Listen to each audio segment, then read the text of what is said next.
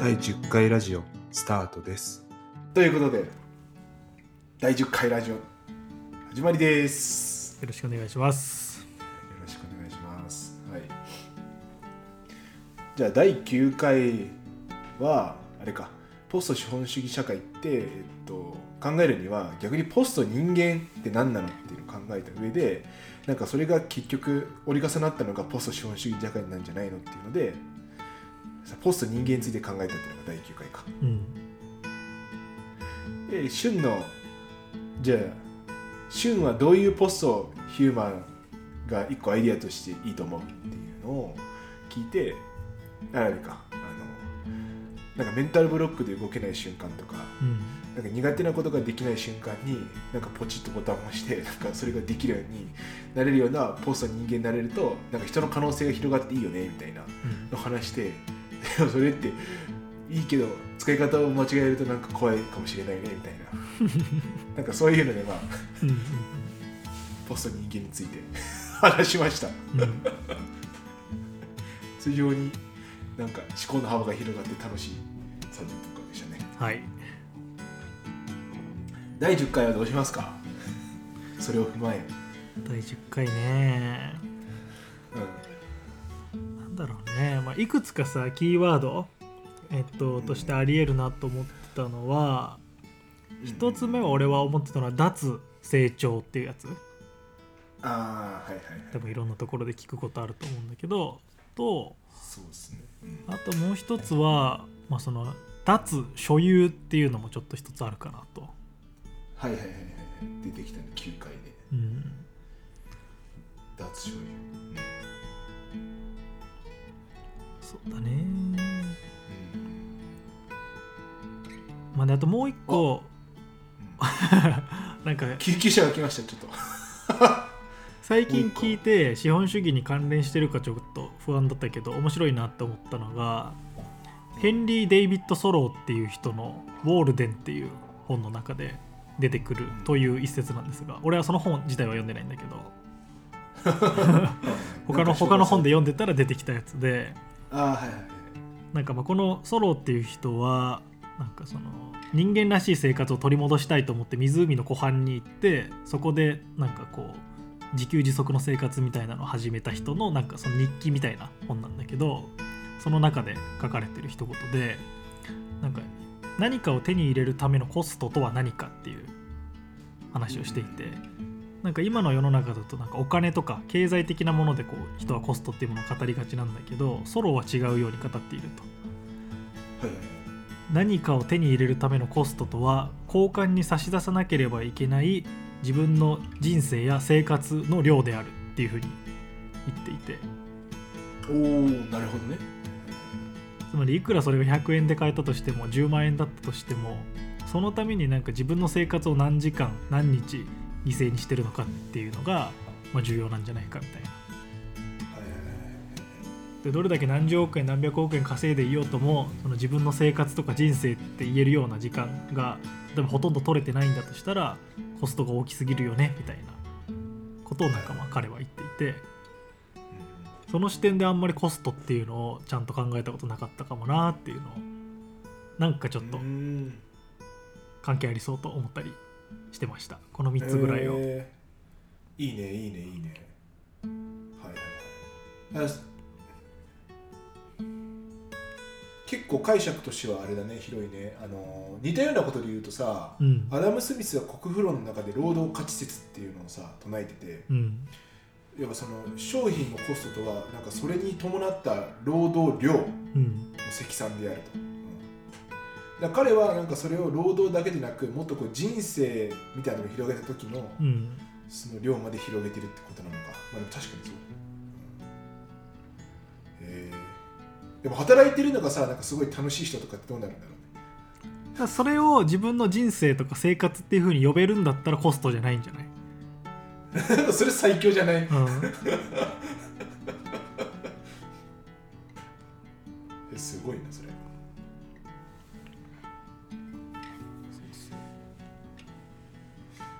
でもなんか最近そのエコノミーのヒューマニティ化じゃないけどさ、ん。山口周さんの本とかでもあるけどうん。その人間らしさを取り戻そうみたいな、うん。その文脈結構世の中出始めたという出始めたというかまあちょっと前から出てると思うけど強くなり始めてるよね。どうなんなんか俺はさそれでも思うのはさなんか別に何百年も前からずっとその運動ってあったんじゃないのって気がするんだけどねその最近とかっていうのは俺らがそう感じるだけで。多まあ分本で見るようになったんだ。け どどの時代の人もなんか最近これ言われてるなって思ってそうみたいえー。最近の若者はダメだみたいな。なとかそうそうそうそうそう、あその類っていう。うん。人間らしい生活。人人間らしい間らしさとは生活って人間らしい生活ってなんだよだってその根本となる問いって人間とはそもそも何か何のために生きるのかみたいなところでしょ。だからそれってもう人類がずっと普遍的に向き合い続けてきた問いじゃない、うん、哲学者がずっと通ってきてるもんな、うん。確かにね。うん。うん。まあ脱成長脱所有脱脱じゃない。人間。人間らしさ、人間らしさ。みたいな。うん。で脱成長と脱所有ができたら人間らしくなるんですかね。だとしたら。どうなんだろうな。なんか脱成長とか脱所有はさどっちかっていうとなんかシステム的な話な感じがするよね。が外的な話というかでこの今人間らしさみたいなのって結構その内的な話なイメージがあるな俺は。例えばさ俺脱成長で言うとさ一番何を自分念頭に置いてるかっていうと次自分が会社作るとしたらどうやって作ろうかみたいなのがやっぱ一番はその念頭にあって人とか生き物って必ず死ぬじゃん。そうね。絶対にだけどなんか企業とか法人なんか法人とか国家とかって基本永続しうるものとして作られてるしみんな永続を目指しててそこに成長がなんかこうプログラムされちゃってるみたいなのが俺は根本的な欠陥なんじゃないかって思っていて。人って必ず死ぬからこそじゃあ死ぬ時どうありたいかみたいなのをこう逆算して考えることができるんだけどなんか国家とか企業とかって死なないこともあり得るとみんなが思ってるからなんか理想的な亡くなり方とか消滅の仕方っていうのをちゃんと逆算しきれてないがゆえになんかいろんなおかしなことが起きてるんじゃないのっていうのをちょっと俺その一つ観点として持っていてえー、面白い。ね自分が次会社作るとしたらどのようにその会社を終わらせたいかっていうところまで考えて作りたいみたいなのを思ったりする 死をプログラムしたいだから作る会社に。ああ面白いね。面白いね。うんうんうんうん。だから似てるのでいくとさ会社じゃないけど、うん。人の終わり方みたいなイメージしてリクルートとかでもそれちょっと近しいかもしれないそうだよ。会社の終わり方を描いてないかとうん。そうそうそう。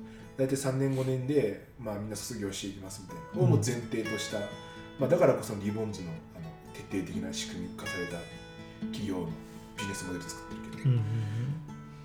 だからそれの方が確かに循環してヘルシーな感じがするな。そう。循環がプログラムできてるかできてないかってかなり大事だと思うんだよね。成長って循環じゃないからさ、なんか。うんうん今のところのさこうもやっとしたイメージでもいいけど、ん。どういう終わり方が例えば、まあ、死に様か、まあ、生き様か言い方はあるけど、うん。みたいなのが、まあ、会社なのか瞬個人なのか、まあ、それが同じになりそうな気もするけどさ、うん。なんかあんのもやっとして 一つねまず仮説としてはあのあ今年ででもこれ税制的に難しいんだけど あの俺はもう今年いっぱいで辞めますっていう風なのを毎年やっていくみたいな、まあ毎年 3, 3年おきとか。そうそう。だからこ自分創業するんだけどこの会社は3年しか面倒見ます。3年後に私が死ぬと俺は思ってるんで3年後には必ず次の人に引き継ぎますっていう風に計画してやっていくみたいな。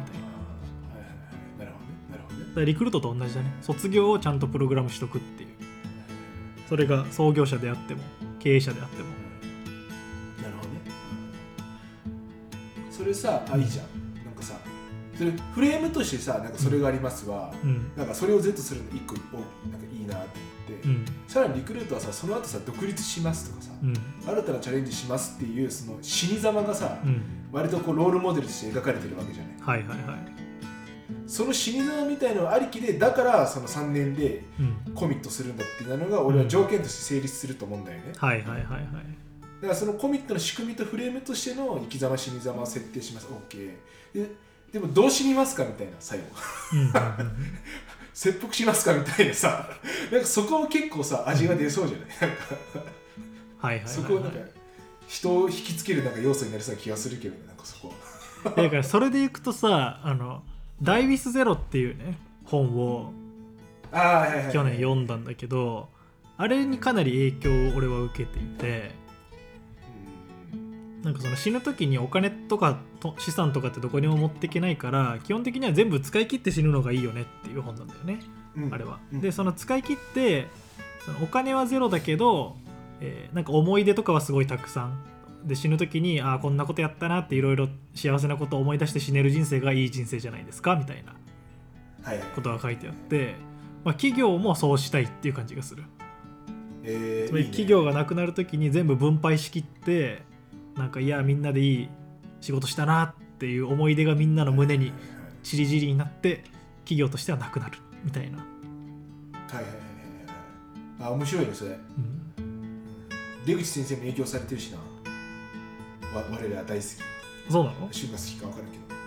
うん。出口先生もそのダイビズゼロの影響を受けて、旅行行きまくっても金は全部使う。息子には残さないみたいな感じ。でえ。ーでもさ、最近似たのでいくとさ、うん、ちょっと俺詳しく分かんないけどさなんか DAO とかさちょっと似てない？注目されてない？ああ decentralized anonymous organization みたいなやつ？そうそうそう。自立型分散うん。組織、あ autonomous か。 decentralized autonomous organization か。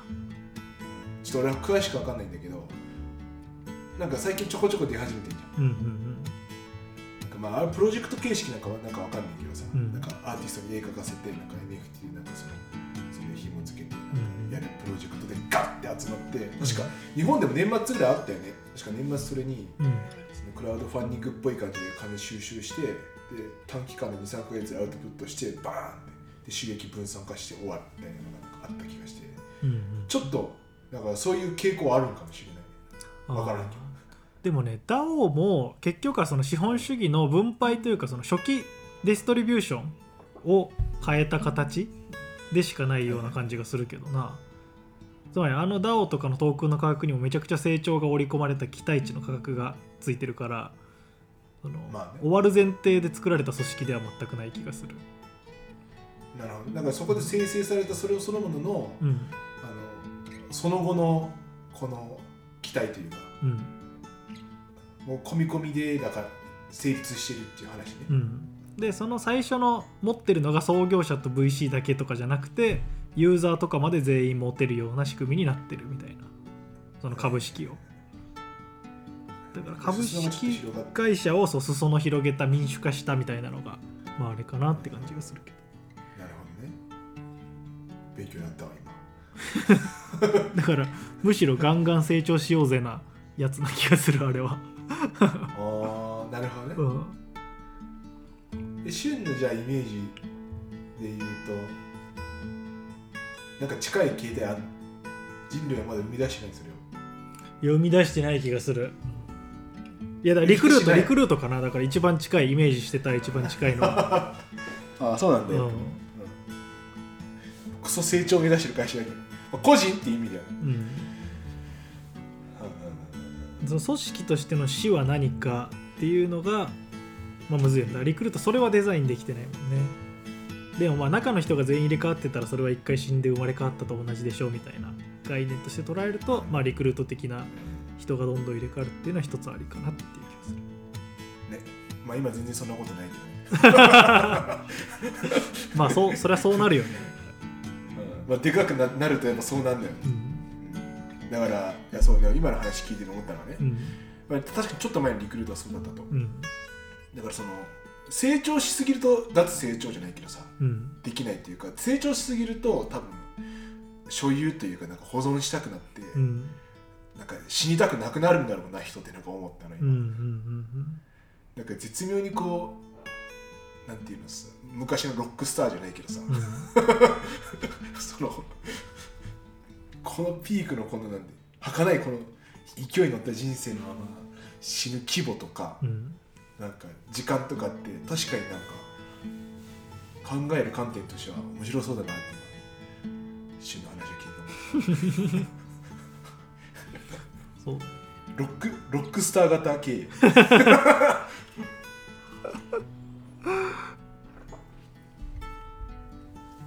このこの経営スタイルそのやめますみたいなのは一つ思ったのはもし例えばあと1年であなた死にますよって言われたらそれでも起業するかなっていうのをちょっとベースに考えたよね。えー、はいはいはい。普通だったらしないじゃん。これ。うん。普通普通だったらというか別に1年で終わっちゃうんだったらちょっとあんまやる意味ねえなみたいなのも思ったりするからでもこの1年で絶対バトン渡すからねって俺も1年で死んじゃうけどあとよろしくっていうつもりでなんか誰かと一緒にやるとかはそれは結構面白そうかもその1年って思ったりして。確かにね確かにねうんでもそういう企業のスタイルって別にありだけどなんかやってる人あんま見ないなとか思ったりして。その1年死ぬ気で本当にやるっていうスタイルでやったらさ死ぬまでに40個会社作れますみたいな。でなんかみんなバトン渡っててなんかそそのバトン渡った人たちが頑張ってるのを見てもすごい満足感得られそうな気がするって思ったりもしたんだよ新人類の感覚やなもうそれはもう。でもなんかみかんが結構ちょっとある種それは一つあってさ高岡にもすでにバトンが渡っててすごい高岡が頑張ってるのとかはなんかすごい俺としては満足感がある。深い、えー、それめちゃくちゃいい感覚だな。うん、フロムみたいな愛するということじゃないけどこの自分の生み出したものがさ自分を満足させるみたいそうだね、な、うん、そのバトンを渡すことをかなりシステム化してもいいのかもしれないなっていうのは思ったりしたなそれを考えた時にその渡し方とか渡す相手とか、うん。渡されている状態とかなんかそのあたりがさらにこう深掘っていけたら面白そうだよなうん。まあ、あとはやっぱこの渡す時にはコストがめっちゃかかるんだよね。あの業務的なコストもあるけど税金とかもねめちゃくちゃかかっちゃうからね。例えば株とかも全部渡してくってなったらその度。大変そうだったもんねなんか。大変大変、なんかちょちちらっとは聞いとったけど。大変そうだった。ね えーえどういう気持ちなん今？そのハッハッピーがた高岡が今さ頑張ってやってるけど。週的には。どういう気持ち？なんかみかんで働いてる人が今10人以上いるじゃない？20人くらいいるのかな今？彼らが幸せそうに働いてるのを見ると自分もその幸せを受け取ってる気持ちになるかななんか。めちゃくちゃいいやつじゃんお前、うん。なんだろう。だから子供たちが頑張ってるのを見てるおじいちゃんみたいな感じの気持ちじゃない？多分、えーあそういう感覚なんだ、うん、いいね。まあ俺はなんかもうかなり実情もなんかその過程もちょっとうん行き来してたからあれだけどさ一般的な感覚からしたらさちょっとあれじゃんわかんないじゃん。なんかその自分でさ学生って頑張って作ってさ、うん。注目されてガーンっていってまあ今も、まあ、高岡の頑張りもあってサービスも伸びてるんだったらさ、うん。まあ、それを手放すってさうん。なんかやっぱその脱所有じゃないけどはいはい。その感覚ってなんかニュージェネレーションな感じが今だから近づいてんじゃないの？ポストヒューマンに。そこをだからうん。で旬がいっぱいになったらどうなるか面白い 回んなそう、回んなそう。そう。うん。これはさ結構さこの資本主義とかのさところで難しいなって思うのはさし資本主義じゃなくて脱所有ですみたいに言って全部与えようみたいなさ国とかが例えばうん。できたとしてさその国って多分なんか隣の国にやられちゃう気がするんだよね。あの全部あげますみたいな感じで。あじゃあくださいくださいみたいなのとかなんかそれ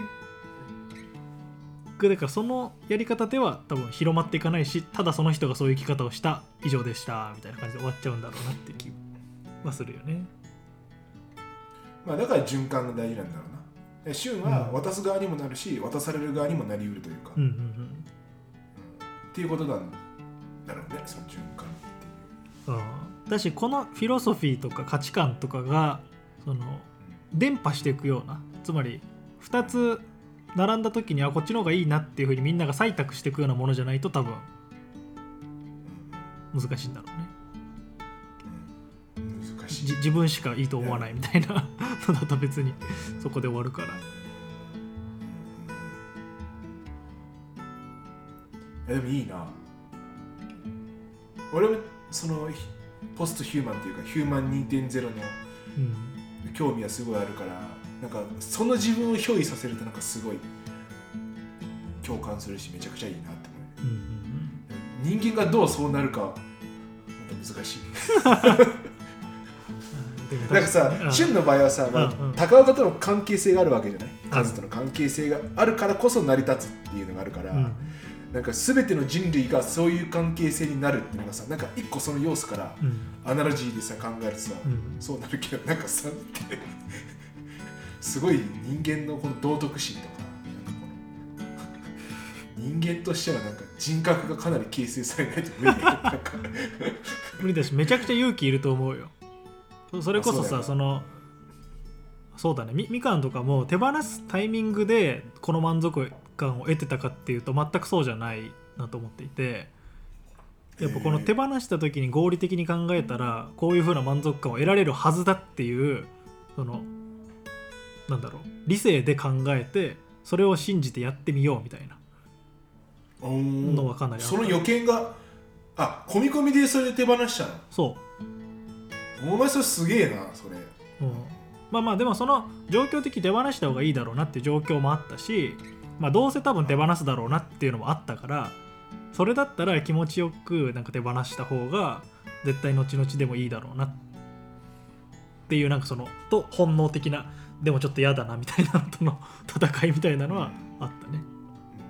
えー、あやっぱじゃあちょちょっとこうざわっとする部分やっぱ、まあ、あるよね。あるあるあるある。それはある。とそれは。まあ、よく乗り越えたねでもそれ。うん。まあそれはラッキーだったね。環境が、まあ、そういうふうにせざるをある程度得ない状況でもあったし、うん、まあ数だからっていうのもあるあるあるうん。あいつじゃないとでもなんかそれすごい貴重な経験だねそれ。そうだね、うん、あそこで一回そのジャンプしてみた時にあやっぱそうだったっていうのがあるから次またジャンプできるようになるとかもあるだろうしね、うんうんうんうん。あると思うあると思う、うん、え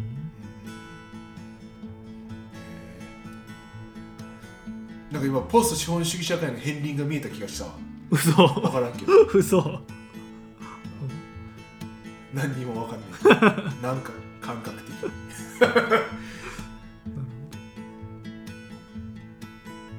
いやだからでも今言ってたらでもそうじゃん。でそのさ脱成長脱所有人間らしさみたいなのがうん。全部入ってたなって思ったよ、あ本当。だってそのでも株持っててさそのまま所有しときはさ、まあ、要はぶっちゃけ金持ちになれたわけじゃん。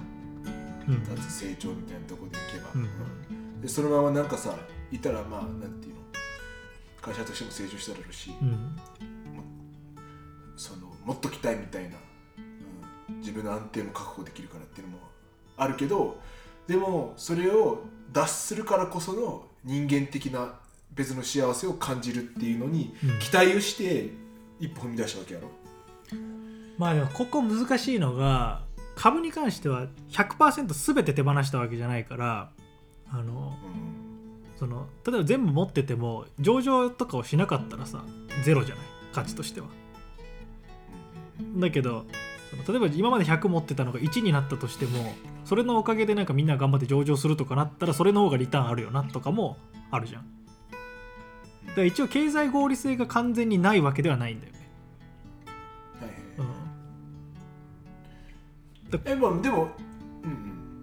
いやもちろんねあの多分経済合理性少ないと思うんだけどこんあの選択に関してはだけどこっちの選択をなんか正解にしてくれるようにみんな頑張るだろうなって信じてるしなんかそういう信頼感もあるしまあ別にそれが経済的にはミスだったとしても別にそんなにいいかなっていう気持ちもまあ確かにあるはあるんだけど、うん、なんだろう完全に経済合理性がゼロで動いてるわけではないみたいな。うん。え俺はなんかむしろだからいいんじゃないって話聞いて思ったよあそうなるほど。だから聖人君主のように道徳感情のみで生きるのが人間ではないっていう、まあ、それは僕らの歴史を見ればそうじゃない、うん。だ確かにその経済合理性もまあ少なからずある。うん。ただ道徳感情もある、うん。まあその中でモヤモヤもする、うん。でもそれでも一歩踏み出した。まあそれがなんか俺はポストヒューマンだ。だから資本主義が全部なくなり得ないと思うそうだよね。社会のシステムね、うん。根付いてるから、うん。それがなくなることはございませんと、うん。ただそれを許容しつつもじゃあ別のその道徳感情をいかに大事にして、うん。次の未来に一歩託すかが、まあ、ポスト資本主義社会の、うん。まあ、一個大きな方向性としては多分確実にあろうなっていうふうに思うから、なるほど。なんかそれをなんか個人としてやった瞬間は、俺はだからポストヒューマン 可能性を今見て取ったけどね。なるほど。あーでも確かにね一人一人の中でのそのうん。